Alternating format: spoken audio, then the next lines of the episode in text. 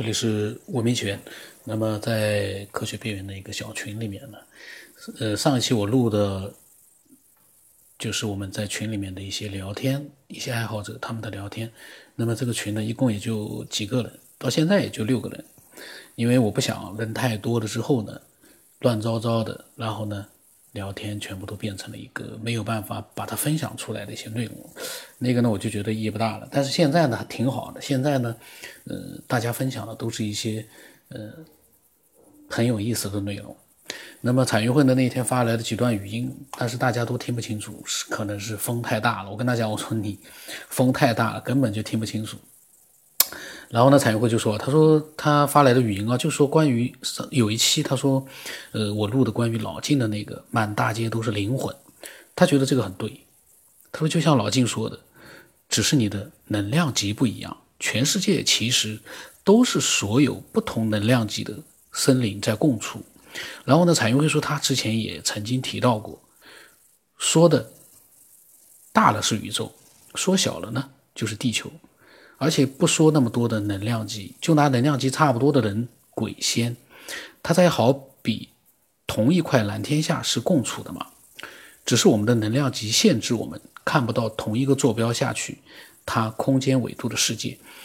哎呀，这个文字呢有个什么呢？文字呢你一定要把意思说清楚，不能漏字，也不能写错字，或者呢表达一定要清楚，否则的话呢就，呃，不是说读起来很难懂。我读起来我不知道该怎么样去表达了，因为我没弄懂。但大概的意思可能他，呃，就说不同的能量级可能互相之间是看不到的。他说，而且呢，他说，但凡我们能拍到的、亲眼目睹的，除了地球上的人类高科技产物之外，如果是外星球的，那他也觉得他和我们有着同样的能量级。他说，也就是跟人这样的一类，不会比我们高，只是科技比我们发达一些。他说，当然。也有这样的一种情况，一些比我们能力更高能量级的其他的星球的森林，或者是他们不依靠肉体，他们是一种意识形态，但他们为了向我们间接的沟通呢，制造出和我们共共一样的生化机器人和我们沟通。比如说最火的小灰人，他这个呢倒挺像我小说里写的那个泰语，就是那个智能体的，就是其他的高等文明创造出来的，可以和人类沟通的巨大的。功能的这样的一个智能体，那么他说是不是可以这样认为？或许其他的星球，火星、土星，他说，或者是拿我们最熟悉的月球，他说，其实月球在另一个能量级的世界里是非常繁华的这个单位，又或者是地狱，到处都是另一个维度的森林。我们造访那么多次呢，就是因为这个原因，不是一个能量级，所以根本接触不到。他说还有呢。更或许，月球在其他能量级的表现形式不一样，不是一个球，是其他的形态。那么他的这个想法呢？我当时还发表了一下我的看法呢。我觉得彩云会这个脑洞还是蛮大，虽然我们的经历都没有老晋那么丰富，甚至于没有经历，你还有点经历呢。但从开脑洞角度来说，你这个讲的，我觉得可能性是有的。就是关键问题是，我们都看不到，但是我们想象出可能会有这样的一个情况。那最终怎么样去让大家知道真的是有这样的一个情况？比如说月球，月球是不是就不是一颗球，是其他形态？或者月球它其实在上面有很多我们看不到的一些灵魂啊，或者生命啊，或者是一种什么样的一个物体？这个你 你没办法去证实呀，但是开脑洞能开到这样的脑洞，我就觉得你能想到的可能都有都都可能是存在。这个要靠老晋去去去讲，因为我觉得老晋肯定有他的一个，但是他分。那么彩云会他觉得呢，科学现在能证实的太少了。他说，当然这也是开脑洞，是他个人的想法。他还发了一一一点语音。他现在这个科学呀，他想要证实的东西太多。当然了，肯定将来以后，因为我们这个现在的话，依靠这个科学去证实的话，肯定还是就是说眼见为实。这个其实就是科学的这个这个依据啊。但是还有很多东西等着科学去证实。很多东西都是未解之谜嘛，都是未解的区域。那以后，其实咱就不说别的啊，就说这个宇宙的暗物质啊，最近不是挺火的吗？在科学界，你就说这暗物质的话，它这以前谁知道有这个东西的存在啊，对吧？但是它只是一种猜想，但是现现在确实是可以捕捉到，虽然说是极少，但是还是捕捉到了。对，这就是老晋那个前几天说的那个，被现实毁了之后，自己才有了点思索。对，这就是老晋，可就可以想象啊。我就是对这些东西本来这个怎么会重在一起了？我觉得后来自己的一些经历的，然后造成了就是说很矛盾啊，就觉得就一下就颠覆了，我那三观颠覆啊，这个感觉。其实挺矛盾的东西。哎，我没弄明白，刚才怎么会有两个声音出来了？很奇怪的。那么，我觉得呢，就是把一些现在我们能想到但是看不到的东西，或者证实不了东西呢，把它能够就是呃影像化，或者说是研究出一个结果出来，未来还是有可能的。但是同时呢，就是。像这样的一些天马开脑洞的东西啊，比如说它有另外的形态啊，或者怎么样，可能呢就像老晋一样，就是说，呃，经过某一些的特殊的修炼，但这个这种人我估计是极少极少的，或者甚至于他就是从某种文明来到这里的，他们可能就看得到，可是我们普通人说句实话，呃，有没有多少人修炼的可以看到一些现在科学。检测不出来，人眼看不到的东西，那个我们只能去开脑洞，只能去听一些人的描述。但是呢，真实性呢，那我的意思呢，就是我们的开脑洞啊，跟我们的真实经历要分开来。开脑洞可以天马行空，但是千万有一个前提，你要声明这是开脑洞，然后你也要跟人家讲 这个东西是我们开脑洞的内容。跟真实的经历不一样，比如说老晋他那些真实经历，还有你的那些真实经历，那些和开脑洞是不一样的。就说那些东西虽然说我们也匪夷所思，但是呢，你亲身经历了，我们也还是觉得说，呃，他曾经出现过或者存在过，呃，暂时我们是先这么认定的。具体最后说到底怎么回事，那那个大家到时候慢慢的去去开脑洞吧，最终看看有没有办法。我们也能看到，或者说被什么人给证实，这个东西就呵 呵这个只能是期待了。是的，是的，他这个就是开开脑洞，就是讨论一下，说说想法，呃，就是提出那么一个假设来。他跟那个知识经，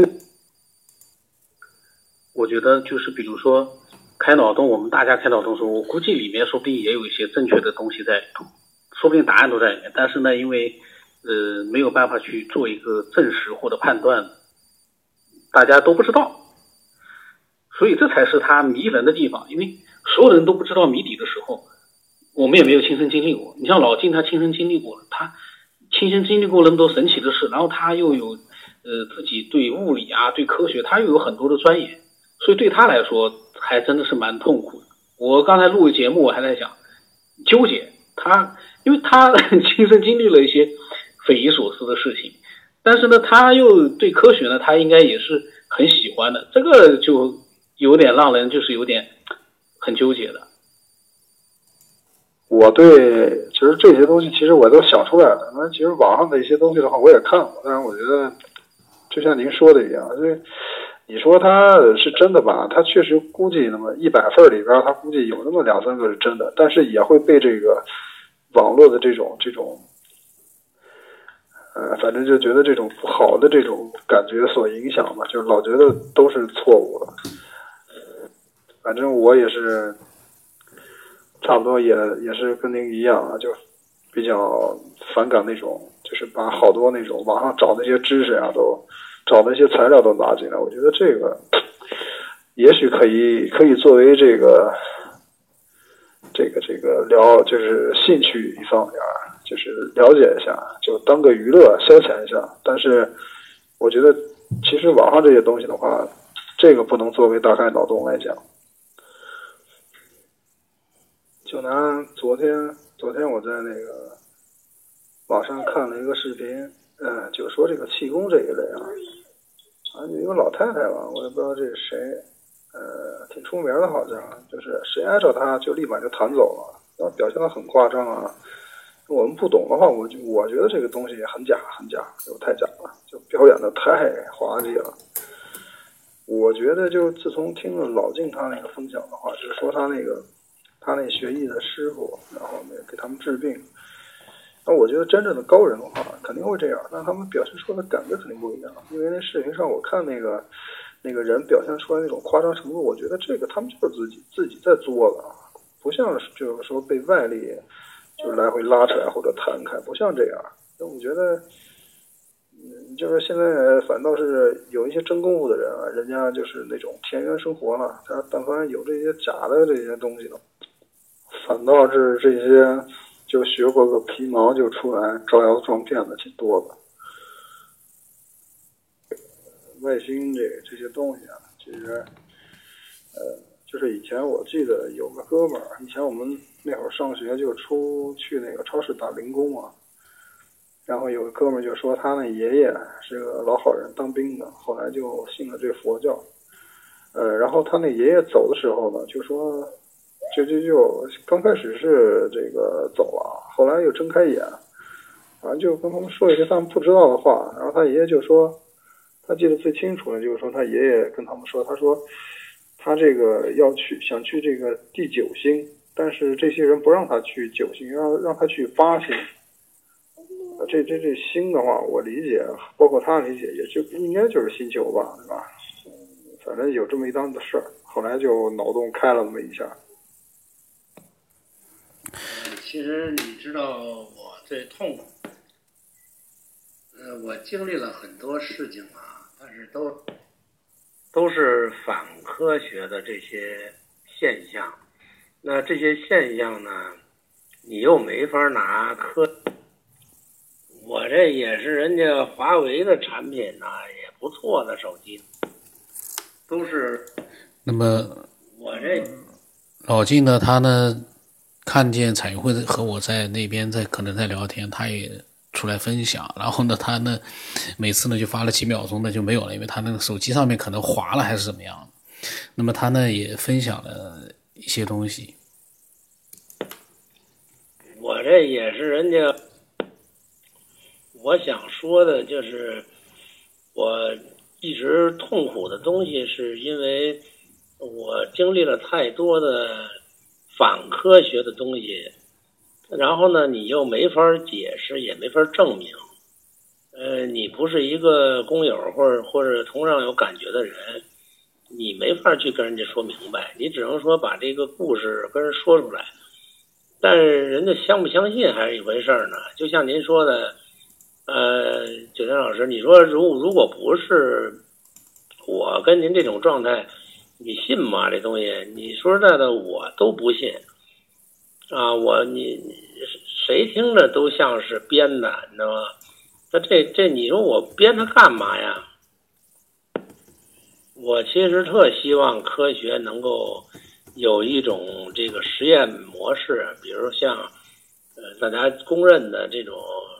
什么，催眠呀，或者什么这种方式，能让你把这东西再现了，然后让更多的人说认知哦，这个确实是有很多我们科学解释不了的东西，确实存在。那么这个存在呢，它有一定规律性，和它有一一一种这个呃合理性。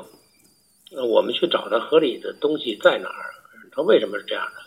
然后去发现更多的一些真相，这样的话让全人类都认知这个我们的社会和宇宙其实是有更大的一个范畴，而不是我们仅仅限制在一个可视的范围之内，呃，也，限制在一个眼见为实的范围之内，啊，这个这个包括我们的宇宙的，我认为我们的宇宙其实很小，呃，按这个。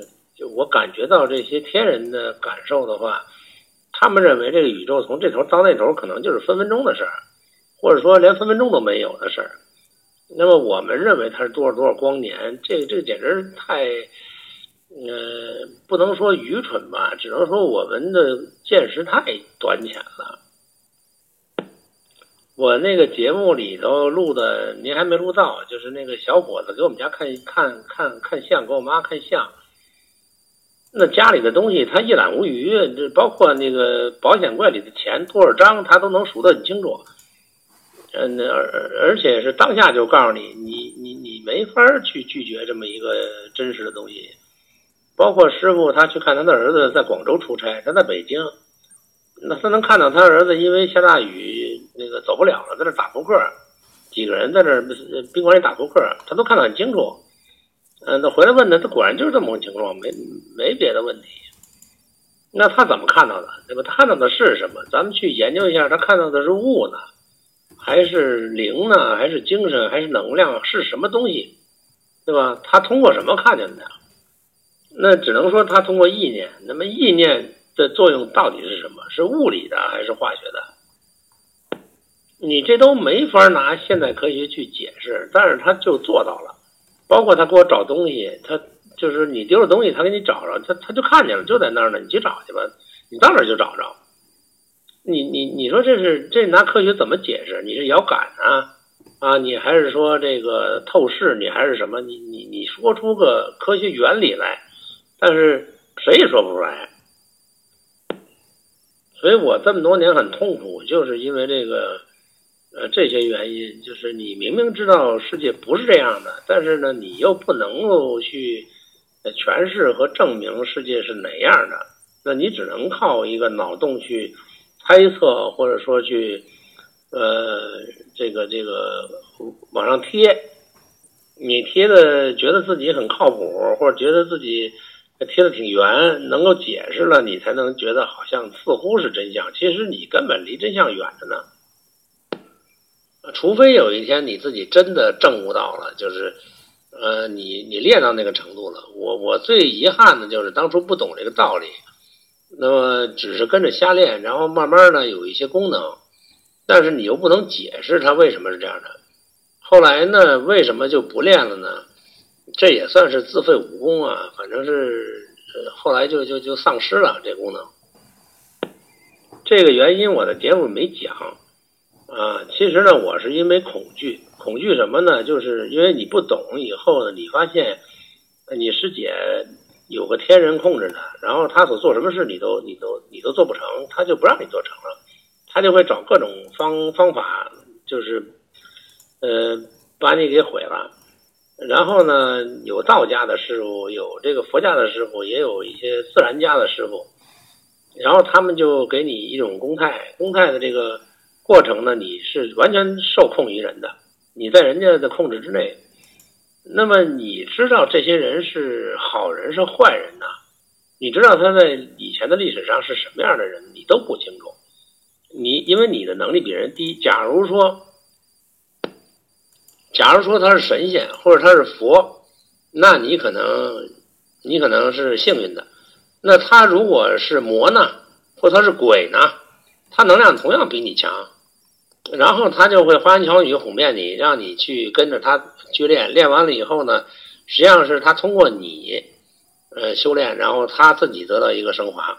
你是个牺牲品，你怎么知道这些东西对你是有益的还是有害的？因为你是未知嘛，你你你你不知道它是什么东西，对吧？所以我练多了以后，我就害怕了，因为每个师傅跟着练的东西他都不一样，然后他都有不一样的想法，不一样的说法。然后后来有人就跟我讲说，你你你练来练去这些到底是什么东西？你是神了鬼了？你知道吗？它都能够让你去跟它有一定的功能，或者你出现一定的特异现象。那个特异现象就是正根儿吗？你不知道啊，所以你你最后练来练去，你发现很恐惧，就是你不知道是上了谁的套，它可能是一千多年前的什么东西。他可能几百年前什么东西你都不清楚，然后，呃，他就他就呃给你灌输了一些东西，你就练吧。我们是在一个低能级上，所以高能级的东西你辨别不了它的真伪和好坏。尤其那个我第二个师傅说佛祖他儿子他不是个东西，他们俩老打架，你这事儿你你怎么去评判到底谁对谁错？你没法去想。你说这师傅他不他诽谤佛学，诽谤佛，他是好人吗？那认为你认为佛是好人，你才认为他是坏人，你不敢跟他练了，对吧？但是你怎么知道他说的对不对呢？他也许他是对的呢，佛是错的呢？我前两天听了一版叫《你不知道的西游记》，啊，讲的全是《西游记》里的阴谋论，啊，佛祖想去传播佛学，而不是唐僧要非要去西天取经，所以他设了一个圈套，去跟道家去抗衡，去平分天下，呃，搞了一场政治斗争，啊，这个说法你说对吗？也不见得不对。啊，然后他把这个这个吴承恩，呃，他写的这些东西里边的晦涩的东西，他都可以，他跟你接出来去去去去讲，也有道理啊，也有道理啊。人家你说这哪哪谁是谁非呀？所以你不好评判这个呃天界的东西到底是什么。我那师姐的天上的师傅叫做阿门，这我们也都也都看到所有的。留下的痕迹都是阿门，阿门是什么？阿门不是佛和道两家的，那他怎么就找到我师姐了？然后强迫他去做一些东西啊？然后这个你说这个阿门是什么？对吧？他肯定是个天人，但这个天人他在强迫你，你这个是是善良的还是慈悲的？这东西有标准吗？所以后来我不练的原因，也是因为我害怕不知道投错哪条胎了，啊，我投在谁家到底是对还是错，我不敢去判断，所以我最好就关闭了，我不练，因为那时候我不懂这个，所以我就我就最后就不练了，不练以后这些功能就全部消失了。现在我理解，比如说佛道还是 穆罕默德也好，还是这个。基督也好，它其实都是一种不同的天人的势力。那这种天人势力之间，它会也有纷争，它也有会分片，他也有会传承。所以，他不去斗争，不去呃设计一些途径，他怎么会去平分天下，对吧？那你从这儿可以导出来，就是他们之间可能也是一种争斗关系，也不是一种纯善的关系啊。但是，他大家都是一种门派。其实也就是一个门派关系，那这种门派对人你说有好处吗？当然有好处，但是呢，他需要把这个门派发扬光大，那他就会去笼络更多的人心。那佛是佛的一片天地，道是道的一片天地，对吧？那个那个呃，天主他下凡的时候，那就是使用的神通嘛，让所有疾病的人、有痛苦的人。呃，通过跟他交流，他去抚摸一下，那大家病就好了。这这叫他心通嘛？他能够改变现实嘛？这这这是能做到的。也不光是他能做到，佛道都能做到。这这属于小玩意儿，知道吧？但是他通过这个去去买弄人心，然后让大家跟着他信他的，这不就是天人之间的这个这个手段嘛？对吧？划分片的手段嘛？所以我我从这里边我能看到。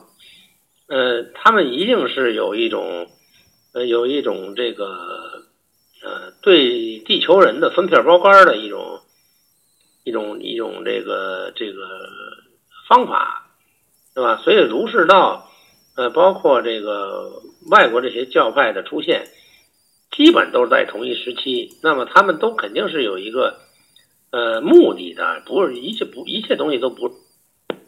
它都不是一个没有缘由的、没有因果的，对吧？你说它出现的这个东西，它一定有它的因，然后它去传播也是有它的果，啊，历史上这些东西我们不能等闲视之，也不能够光就当一个神话故事去听，你得听出里面的因果关系来，这些因果关系可能会说明一些问题，所以我们不要去盲目的迷信，说佛学呀、道学呀。呃，这些宗教的东西，你他你迷信他的时候，你就会被他所蒙蔽，对吧？我为什么就是呃这么多年来我都学，但是我不迷信，也就是说，我从不迷信任何一种学派，我也不迷信科学啊，因为你一旦是不去问究竟，你就信他的话，那本身就叫迷信啊！你信科学信的五体投地，你也搞不明白，然后你那。那么老金呢？他讲了很多的一些，嗯，他为什么不再去做一个修炼啊？或者是，呃，他对很多东西他都很喜欢，但是呢，他都不会去沉迷在里面去迷信。其实这个呢，其实很好，本来就是这个，其实就是一个理性嘛，呃。总之呢，老晋他所讲的呢，是他自己的一些个人的想法和他的经历。从我们和听众的角度来说呢，每个人都有他一个判断的一个角度，每个人都会从自己的这样的一个呃认知去判断老晋所讲的是他认同还是反对的。但不管怎么说呢，呃，如果有更多的一些想法的话呢，我也欢迎啊。都能够把它分享出来。老晋他能分享他的经历和想法，那你如果有你的想法，你为什么不分享呢？只有你分享了，我们才会获得一些更多的想法。当然，你也不能乱，这个一定要真实的想法、真实的经历。呃，如果说这个失去了真实的基础啊，那分享就失去了它的一个价值了。我个人看法。我的微信号码呢是 b r o s 八布朗森八，微信的名字呢是呃九天以后。那么今天就到这里吧。